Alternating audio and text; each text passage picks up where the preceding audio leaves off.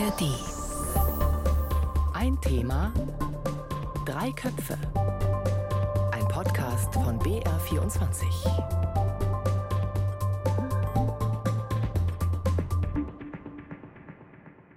Herzlich willkommen zu Ein Thema Drei Köpfe. Ich bin Linus Lühring und im Mittelpunkt, da steht heute ein Land, das ziemlich außergewöhnlich ist. Es ist klein, gerade mal halb so groß wie Bayern. Es ist ein Land, zu dem nur zwölf andere Staaten der Welt diplomatische Beziehungen haben und es ist nicht Teil der UNO. Gleichzeitig hat dieses Land, über das wir heute sprechen, enorme wirtschaftliche Bedeutung und letzter Fakt, es wird bedroht. Es könnte sogar im Mittelpunkt eines Eroberungskrieges stehen, den manche auch mit dem Angriff Russlands auf die Ukraine vergleichen. Ich löse mal auf, es geht um Taiwan. Das ist ein Inselstaat vor der Küste Chinas und China, die Volksrepublik, die ist es auch, die Taiwan gerne als Teil des eigenen Staatsgebietes hätte. Also Taiwan fürchtet eine Invasion, dabei verbindet beide Länder eine enge Geschichte und trotzdem sind sie sehr verschieden. Das hat auch der Samstag vor einer Woche gezeigt. Da wurde in Taiwan nämlich gewählt und das nach demokratischen Standards. Das wäre in der Volksrepublik China absolut undenkbar. Also heute in ein Thema drei Köpfe der Blick nach Südasien und ich fasse die Fragen nochmal konkret zusammen. Die erste wäre, worauf beruhen diese Spannungen zwischen China und Taiwan? Die zweite, welche Folge hatte die Wahl, die ich gerade eben angesprochen hatte, und der Ausgang dieser Wahl in Taiwan für die Beziehung zwischen beiden Ländern? Und die dritte, die ganz große Frage, wie wahrscheinlich ist es, dass es zu einer militärischen Auseinandersetzung kommt? Also da stehen heute komplexe Fragen im Raum. Ich freue mich, dass zwei Kolleginnen dabei sind, die beide Seiten sehr gut kennen. Zum einen Katrin Erdmann, die ARD-Korrespondentin für Taiwan. Hallo. Hallo. Und auch Eva Lambi-Schmidt ist dabei, sozusagen für die andere Seite. Eva, du bist ARD-Korrespondentin in Shanghai. Hallo auch, schön, dass du dabei bist. Hallo. Erstmal die Dimension, die Einstiegsfrage. Der Gewinner der Wahl in Taiwan, William Lai, wir kommen gleich noch genauer zu ihm, aber der hat China noch am Samstagabend dazu aufgerufen, den Frieden zwischen beiden Staaten zu wahren. Er hat, ich zitiere ihn etwas verkürzt, er hat gesagt, ein globaler Frieden hängt auch vom Frieden zwischen unseren beiden Staaten ab. Stimmt das aus eurer Sicht? Hat dieser Konflikt, diese Spannungen zwischen China und Taiwan wirklich diese internationale, diese globale Dimension? Katrin, fang mal an. Ja, also ich denke, die Wahrheit, die liegt in der Mitte. Also es ist natürlich einerseits klar, wenn China Taiwan angreift, dann haben wir einen dritten Weltkrieg ähm, und dann geht in vielen Ländern der Welt nichts mehr, weil Taiwan 60 Prozent Marktanteil an der Produktion von Mikrochips hat. Da werden wir ja vielleicht später noch drüber reden. Ganz genau. Ähm, aber äh, mir hat auch ein Experte gesagt, ich habe ja mit vielen äh, rund um die Wahl gesprochen, entscheidend ist eigentlich, äh, wer neuer US-Präsident wird. Und Taiwan ist eigentlich nur ein Spielball zweier Großmächte. Okay, also so ein Entweder-Oder, einerseits nicht ganz so wichtig, andererseits Dritter Weltkrieg, was natürlich wirklich eine ganz große Dimension ist. Eva, wie würdest du das einschätzen? Ich denke, äh, Taiwan ist auf jeden Fall einer der ganz großen Krisenherde auf der Welt und ähm, es hängt jetzt aber auch nicht nur von diesem Krisenherd ab, denn es gibt ja mehrere, die gefährlich sein können für den globalen Frieden. Aber es ist mhm. natürlich so ein militärischer Konflikt in, im südchinesischen Meer und in der Taiwanstraße, also der Meeresenge zwischen China und Taiwan, hätte große globale Auswirkungen. Erstmal auf jeden Fall auf den Handel wirtschaftlich. Es fährt etwa jedes zweite Frachtschiff durch die Taiwanstraße. Das würde also zu extremen Lieferengpässen führen. Und falls China Taiwan angreifen würde, das ähm, hast du Katrin ja schon angesprochen, dann ja würde ja, es ja zu einer Eskalation führen, ähm, die ja wahrscheinlich äh, zu einem Flächenbrand äh, führen könnte, je nachdem, wer wie involviert ist. Die große Frage ist ja zum Beispiel, ob die USA Taiwan im Falle eines Angriffs äh, Chinas militärisch unterstützen würden. Hm. Diese Frage wurde ja bisher offen gelassen und ja, natürlich würde das äh, sehr, sehr große globale Auswirkungen haben, wenn die zwei größten Volkswirtschaften der Welt einen Krieg führen. Und dann müsste sich natürlich auch Deutschland dazu verhalten. Hm. Da merkt man schon in dem, was ihr gesagt habt, es ist absolut wichtig, dass wir über diesen Konflikt sprechen, den vielleicht nicht alle in äh, Europa so auf dem Schirm haben. Und deswegen versuchen wir das heute auch ein bisschen äh, zu ordnen. Und ich glaube, am Anfang müssen wir vielleicht nochmal ganz an den Anfang gehen dieses Konfliktes. Ich versuche die Geschichte mal ganz kurz zusammenzufassen. Ihr ergänzt mich. Wie kam es eben also zu diesen Spannungen und zu dieser Auseinandersetzung zwischen China und Taiwan. Der Streit um Taiwans Status, der geht auf den chinesischen Bürgerkrieg zurück. Da haben Truppen der nationalchinesischen Kuomintang nach ihrer Niederlage gegen die Kommunisten in China die Flucht ergriffen, sind nach Taiwan auf diese Insel äh, geflüchtet. In Peking wurde dann 1949 die Kommunistische Volksrepublik gegründet und Taiwan hat sich als Republik China, so ist der offizielle Name, zu einer Demokratie entwickelt. Und jetzt, heute, sieht Peking die Insel, also Taiwan, immer noch als eigenes Territorium an und diese Ein-China-Doktrin, mit der fordert Peking, dass kein anderes Land diplomatische oder offizielle Beziehungen zu Taiwan unterhalten darf, wenn es eben ein normales Verhältnis zu der Volksrepublik pflegen möchte. Also entweder die oder wir, das ist so kurz zusammengefasst die Logik. Und seit langem versucht China eben seinen Einfluss auszudehnen, auch in dieser Meeresstraße, Eva, du hast die gerade angesprochen, zwischen China und Taiwan. Wenn wir da jetzt mal einen Vergleich ziehen, wir haben da so zwei Länder, die irgendwie, ich sag mal, eng verwandt sind. Ist das vergleichbar mit dem, was wir früher zwischen der Deutschen Demokratischen Republik und der Bundesrepublik erlebt haben oder auch heute zwischen Südkorea und Nordkorea? Oder ist das ein, ein schräger Vergleich? Was würdet ihr sagen? Also ich finde das schräg. Ähm, mhm. Also ich denke, das sind ganz unterschiedliche Ausgangslagen, unterschiedliche geografische Gegebenheiten auch. Und ich finde es ganz schwierig, überhaupt Geschichte zu vergleichen. Das würde ich jetzt nicht wagen. Mhm. War der Versuch, es vielleicht einfach zu machen? Katrin, was würdest du sagen?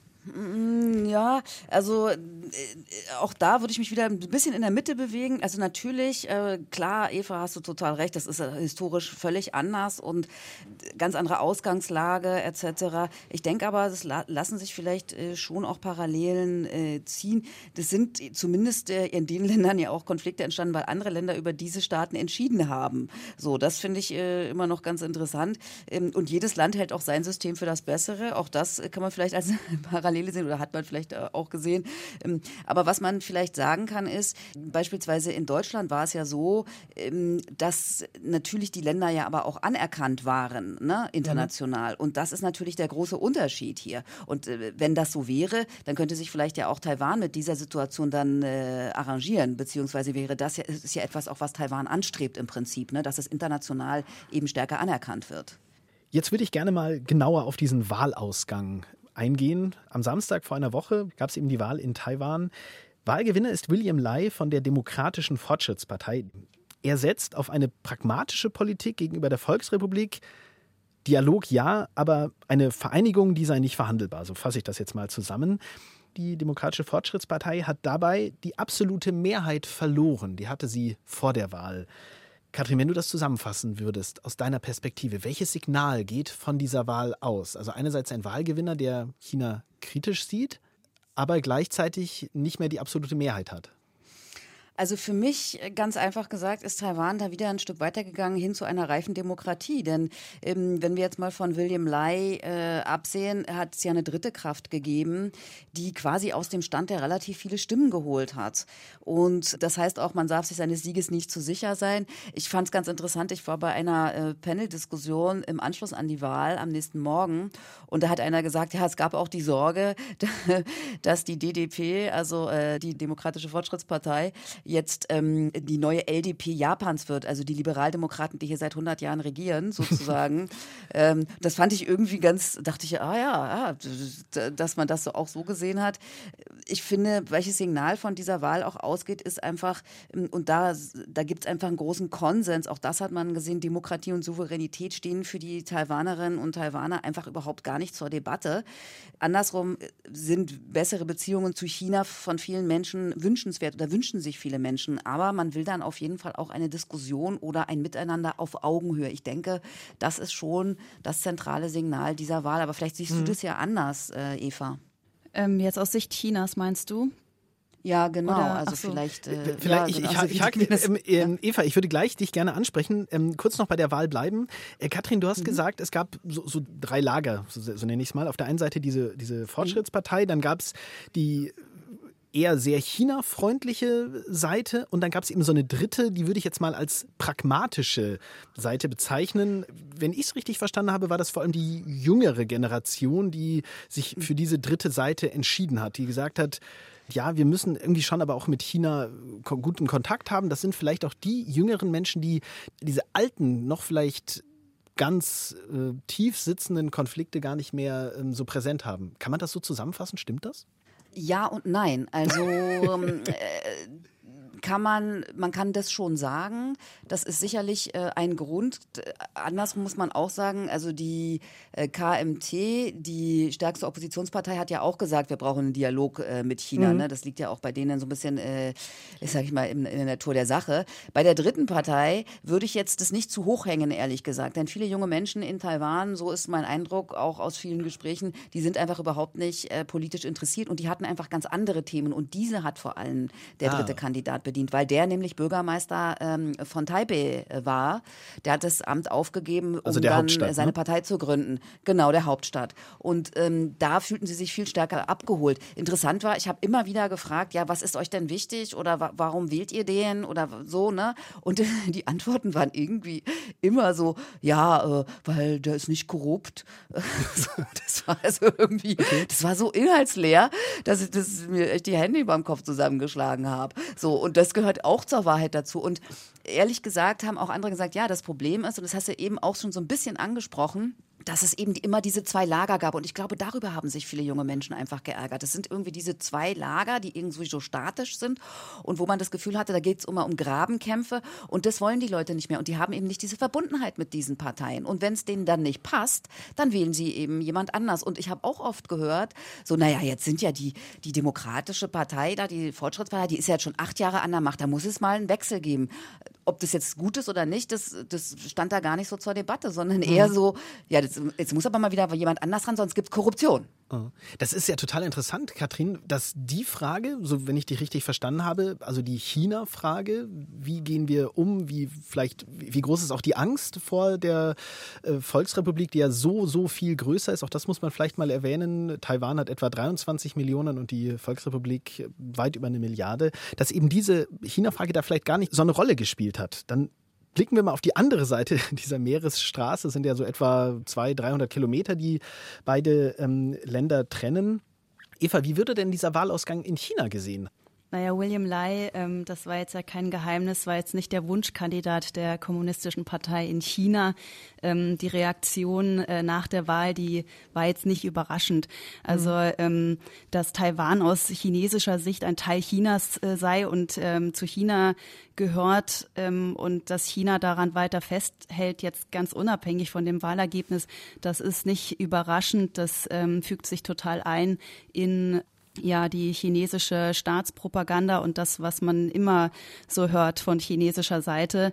Das Amt für Taiwan-Angelegenheiten in Peking also das ist auch immer ganz interessant. Das Außenministerium wird auf den Pressekonferenzen natürlich auch immer von Journalisten, ausländischen Journalisten meist gefragt. Ähm, nach, ähm, ja, nach dem Wahlergebnis in Taiwan oder wie man mit Taiwan umgeht. Und da sagt äh, das Außenministerium immer, nee, das ist eine innere Angelegenheit und es gibt halt in China ein extra Amt für Taiwan-Angelegenheiten in Peking. Und ähm, ja, das hat zwar auch verkündet, dass China den Austausch mit relevanten Parteien, Personen und Organisationen in Taiwan suchen will, aber was hier dann als relevant erachtet wird, dass ist dann halt einfach äh, nicht so ganz klar. Wenn man aber jetzt Experten fragt, dann ist es wahrscheinlich eher nicht so, dass die kommunistische Partei mit William Lai ähm, und der Fortschrittspartei einen Austausch suchen wird. Die erkennt China ja auch nach eigenen Angaben nicht an als repräsentativ. Das war auch eine Aussage mhm. nach der Wahl, ähm, dass eben die demokratische Fortschrittspartei ja nicht als repräsentativ für das Meinungsbild der Bevölkerung in Taiwan gesehen wird von China. Und ja, es gab ja auch in der Vergangenheit unter der Präsidentschaft von Tsai Ing-wen jetzt keinen Dialog von China aus. Und daher ist davon auszugehen, dass es wahrscheinlich auch keinen Dialog zwischen China und William Lai geben wird, auch wenn William Lai das ja angeboten hat. Mhm. Du hast gerade so zusammengefasst, es waren eher wenig Reaktionen aus China auf den Wahlausgang direkt, aber in der Vorbereitung dieser Sendung habe ich schon das Gefühl gehabt, über so einen Umweg gab es dann doch sehr deutliche Reaktionen, nämlich auf die Glückwünsche, die es beispielsweise auf, aus den ja. USA und aus Deutschland gab, da wurde dann schon, oder auch aus Japan, ähm, da wurde dann schon sehr heftig reagiert und eben nochmal genau das äh, betont, was du gerade gesagt hast. Haltet euch daraus, das ist aus unserer Sicht eine interne Angelegenheit, die nur uns betrifft in China. Genau, das war dann wie so eine Warnung äh, nochmal. Also es wurde schon vielleicht ein bisschen heftiger im Ton, aber ich finde trotzdem noch recht gemäßigt. Also es ist immer noch etwas, was man erwarten kann von China. Also es gibt halt diese Bedingung, die äh, China stellt an andere Länder, dass wenn sie mit der Volksrepublik China diplomatische Beziehungen haben wollen, sie eben Taiwan nicht als souveränen Staat anerkennen und äh, mit Taiwan eben keine offiziellen äh, diplomatischen Beziehungen haben. Mhm. Und äh, ja, diese Glückwünsche, die sind dann quasi für China äh, übers Ziel hinausgeschossen. Und da wollte China dann nochmal klar machen, hey, stopp, das ist jetzt an der Stelle too much. Haltet euch daran, Taiwan ist eine interne Angelegenheit nach Auffassung Chinas und ähm, ja, da Vorsicht. Das war so eine Warnung an der Stelle. Wir haben jetzt über beide Seiten gesprochen. Taiwan und die Volksrepublik. Jetzt würde ich gerne gerade ausgehend auch von diesen Gratulationen auf die dritte Seite, auf die internationale Seite kommen und da mal Deutschland ins Spiel bringen. In der Gratulation der Bundesregierung, also in der Reaktion auf diesen Wahlausgang, da hieß es unter anderem, ich zitiere das mal, Deutschland unterhält in vielen Bereichen enge und gute Beziehungen mit Taiwan und möchte diese im Einklang mit der deutschen Ein-China-Politik weiter ausbauen. Also da merkt man in diesem Satz, so einen richtigen Eiertanz. Auf der einen Seite, wir finden das gut, was in Taiwan passiert. Auf der anderen Seite, ja, wir erkennen euch nicht offiziell an, sondern eben, deswegen dieser Bezug auf die Ein-China-Politik, wir erkennen eben nur die Volksrepublik an. Wie wird sowas in Taiwan wahrgenommen? Würde man sich da deutlichere Einschätzungen äh, wünschen oder hat man da schlicht realisiert, naja, Deutschland kann nicht anders, man, man möchte es sich nicht mit, mit China, also mit der Volksrepublik äh, verscherzen? Also äh, ein Kollege von uns, also der frühere Korrespondent äh, in, in, ja, in Shanghai, der Steffen Wurzel, der ist jetzt in Berlin im Hauptstadtstudio und der hat die deutsche Politik dazu befragt. Also und ja. der war beim äh, taiwanischen Vertreter in Berlin und der hat ihm gesagt, also er erwartet da schon ein bisschen mehr von Deutschland, so gerade jetzt eben vor dem Hintergrund des Ukraine-Krieges natürlich so, ne, eine deutlichere Hinwendung. Aber man muss dann tatsächlich auch sagen, es ist immer so die Frage, ja, ist das Glas halb voll oder halb leer? Ähm, und tatsächlich stellt man bestimmt auch in Taiwan auch mit einer gewissen Genugtuung fest, dass äh, zum Beispiel ähm, eine Ministerin, die Wissenschaftsministerin äh, nach Taiwan gereist ist im vergangenen Jahr. Das war das, der erste Besuch seit 25 Jahren. Die Kooperationen sind intensiviert worden. Es gibt äh, viele Direktinvestitionen Deutschlands. Also ich denke, dass man das schon auch in Taiwan zur Kenntnis nimmt. Also ich kann nur sagen, ähm, ich als Deutsche bin da immer sehr gern gesehen. Du hattest am Anfang, ähm, Katrin, schon angesprochen, die Mikrochip-Industrie in Taiwan. Also Taiwan ist, um das einfach nur mal kurz klar zu machen, ein sehr, sehr kleines Land. Äh, halb so groß wie Bayern, wenn man die Fläche äh, sich anschaut, 23 Millionen Einwohner, aber ist eben extrem wichtig, wenn es um die Mikrochip-Industrie geht. Erklär das nochmal kurz. Warum ist Taiwan da so extrem wichtig, auch für China letztendlich? Naja, weil ähm, diese Mikrochips, äh, die äh, ja 60 Prozent ausmachen, bei diesen ganz hochkomplexen sind es wohl sogar 90 Prozent, wo Taiwan dann einen Marktanteil hat, die stecken einfach überall heute drin. Also die stecken in Autos, die stecken in der Industrie, im, im, also in, im Militär, äh, in den iPhones etc. Äh, Stichwort iPhones, also ähm, braucht auch China. Also die ganze Welt braucht eigentlich diese Mikrochips. Aber ich fand, Eva hat das ja am Anfang auch ganz schön dargestellt, warum auch Taiwan Taiwan wichtig ist, beziehungsweise warum wichtig ist, dass auch diese Meerenge, also die Taiwanstraße, frei bleibt. Das hatte sie ja sehr schön geschildert und ich glaube, das ist natürlich auch ein äh, nicht zu unterschätzender Punkt in dieser ganzen Diskussion. Eva, um dich noch mal kurz ins Spiel zu bringen bei dem Stichwort Ukraine viele, ich habe es am Anfang ähm, angesprochen, sehen so eine Parallele zwischen dem Angriffskrieg Russlands auf die Ukraine und dem, was zwischen China und Taiwan ähm, passieren könnte. China hat ja Russland auch mehr oder weniger direkt in der Ukraine unterstützt.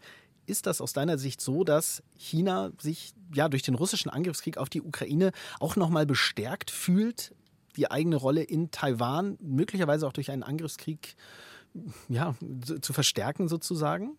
Könnte das ein Vorbild sein? Das wird ja immer so wahrgenommen im Westen. Ich frage mich immer so ein bisschen, ähm, wo, also der, der Vergleich hinkt für mich an der Stelle, dass ja Taiwan eben nicht anerkannt wird als souveräner Staat und die Ukraine ist eben ein souveräner Staat. Ich finde es da eher inkonsequent, von Deutschland und anderen demokratischen äh, Staaten an der Stelle eben mit dem Finger zu zeigen und dann nicht eben auf sich selber auch mal zu gucken und zu sagen, hey, man müsste vielleicht auch Taiwan anerkennen als souveränen Staat oder stärker Position beziehen, weil alles andere ja eigentlich inkonsequent ist. Also ähm, wie würde sich Deutschland denn zum Beispiel verhalten, wenn China Taiwan angreifen würde? Taiwan mhm. ist ja in Augen Deutschlands auch kein souveräner Staat. Also ich finde, das ist ein Problem. Und an der Stelle merkt man halt eben auch, dass es eben auch in Deutschland so ist, dass die wirtschaftlichen Beziehungen zu China Deutschland wichtiger sind als alles andere. Und in dem Fall sind das die Werte der Demokratie. Mhm. Das klingt so, Eva, als würde Taiwan auch durch seinen rechtlichen Status nicht diesen Schutz genießen können, den oder diesen Beistand genießen können, den die Ukraine hat, von internationaler Seite und eben auch von Deutschland. Ja, das würde ich schon so sagen. Oder die Frage ist dann halt im, im Falle der Fälle, ob dann eben im Falle eines chinesischen Angriffskriegs in, äh, in Taiwan, ob dann Deutschland auch so weit gehen würde wie in Russland, äh, zu sagen, wir kappen jetzt unsere unternehmerischen Aktivitäten, um eben wirklich Flagge zu zeigen. Ich hm. denke, das ist die große Frage. Aber das ist halt bei Taiwan ähm, auf einem viel unsichereren Status, als das jetzt äh, im Fall Ukraine-Russland der Fall war, denke ich, mhm. meine Einschätzung. Entscheidend ist da sicherlich auch der Wahlausgang in den USA, wo ja, wenn Donald Trump nochmal Präsident wird, auch eine große Frage ist, wie er dann zu Taiwan steht. Das können wir jetzt nicht äh, zu Ende diskutieren. Zum Abschluss dieser Folge von Ein Thema Drei Köpfe noch der Blick in die Zukunft. Aus eurer Sicht, Katrin Erdmann, ARD-Korrespondentin für Taiwan und Eva Lambi-Schmidt, ARD-Korrespondentin in Shanghai. Was ist aus eurer Sicht das wahrscheinlichste Szenario? Ich stelle mal drei zur Auswahl. Erste Perspektive, es kommt zu einer Invasion der Volksrepublik und Taiwan, das ist genau das, was wir gerade besprochen hatten, Taiwan wird zu einer zweiten Ukraine. Der erste Punkt. Zweitens, es kommt zu einer friedlichen Vereinigung, wie auch immer die dann konkret aussieht, aber Taiwan wird Teil Chinas, beziehungsweise es ja, entsteht ein großes China. Und die dritte Möglichkeit, es ändert sich nichts und beide Seiten leben weiter in dem jetzt bestehenden, angespannten, aber doch irgendwie auch abgesicherten Status quo. Ich wiederhole nochmal, Invasion, Vereinigung oder Status quo. Katrin, was ist deine wahrscheinlichste Option?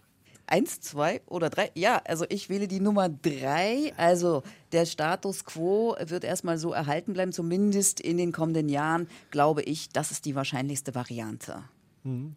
Eva, wie fällt deine Einschätzung aus? Da würde ich mich erstmal anschließen, aber auch nur, es wird dann nochmal spannend bis 2049, weil das ist ja der äh, ambitionierte Traum Chinas, ähm, nach Ansicht Chinas, da eben bis dahin zur Weltmacht zu werden und auch ähm, vollständig zu sein und das äh, in den Augen Chinas eben inklusive Taiwan. 2049. Das ist ein weiter Blick in die Zukunft. Also ihr sagt beide, es wird ein Status quo bleiben und es wird nicht erstmal zu einem Krieg kommen oder zu einer kriegerischen Auseinandersetzung, zu einer Invasion der Volksrepublik in Taiwan. Das ist ja, auch wenn wir viele andere Konflikte in der Welt haben, in der Ukraine, auch in Israel, vielleicht doch auch ein, ja, ich würde fast schon sagen, positives Fazit. Würdet ihr das auch so sehen? Ich würde sagen, der, der, der, die Situation bleibt ja trotzdem sehr, sehr, sehr angespannt. Es gibt immer mhm. weiterhin noch militärische Drohungen seitens der Volksrepublik gegenüber Taiwan. Und es ist schon anzunehmen, dass das auch in Zukunft weiter so bleiben wird, wenn nicht sogar noch mehr wird in den nächsten Jahren das, denke ich, wird weiterhin eine sehr angespannte Situation bleiben und auch die Spannungen äh, zwischen China und den USA, die damit zusammenhängen, die ja bleiben auch noch und es bleibt dann eben noch die US-Wahl im November abzuwarten, weil das kann ja das Spielfeld noch mal ganz anders rücken. Ich würde mich Eva anschließen, äh, würde aber sagen, so eine Situation, gerade auch so eine angespannte Situation und gerade auch dieser Druck, der garantiert aufrechterhalten äh, bleibt, der kann natürlich auch eine Chance sein. Und das haben wir eben auch äh, gerade in den vergangenen Jahren gesehen, dass Länder enger zusammenrücken und auch, sage ich mal, deutlicher ihre Solidarität und ihre Unterstützung zum Ausdruck bringen für Taiwan. Also es hat äh, Taiwan vielleicht auch ein bisschen genützt. Und nach diesem Fazit von Katrin Erdmann, da war unsere Diskussion dann zu Ende. Die haben wir am vergangenen Donnerstagmorgen aufgezeichnet. Danach, da bin ich dann zurück in die Redaktion gegangen und wirklich nur ein paar Minuten später habe ich dann die Meldung einer Nachrichtenagentur gesehen. Mehr als 20 chinesische Kampfflugzeuge vor Taiwan gesichtet, stand da. Außerdem sollen sich auch chinesische Kriegsschiffe der taiwanesischen Küste genähert haben. Und das sind eindeutige Machtdemonstrationen und das zeigt eben, wie angespannt die Lage ist. Eva Lambi-Schmidt und Katrin Erdmann, die haben das gesagt. Dieser Status quo, Ja, aber der könnte eben auch nur vorübergehend sein. Und jetzt noch ein Podcast-Tipp. Da geht es um einen Krieg, der schon ausgebrochen ist. Der war eben auch schon kurz Thema, nämlich der Krieg in Israel und Gaza. Die Situation, die ist dort mindestens so komplex wie die Lage in Taiwan. Der Podcast Lost in Nahost, der ordnet das ein und zwar so, dass wir alle verstehen, wer da nach dem Angriff der Hamas auf Israel welche Rolle spielt und auch wie das alles angefangen hat. Lost in Nahost gibt's in der ARD Audiothek. Und in der ARD Audiothek, da gibt's auch jede Folge von Ein Thema drei Köpfe zum Abonnieren. Und wir suchen auch immer Ideen für Themen, die wir hier diskutieren sollten oder auch Köpfe, die wir vielleicht mal einladen sollten. Gerne per Mail schicken an redaktionpolitik.br.de. Und Redaktionsschluss für diese Folge von ein Thema Drei Köpfe war Freitag, der 19.01. um 13 Uhr. Ein Thema Drei Köpfe.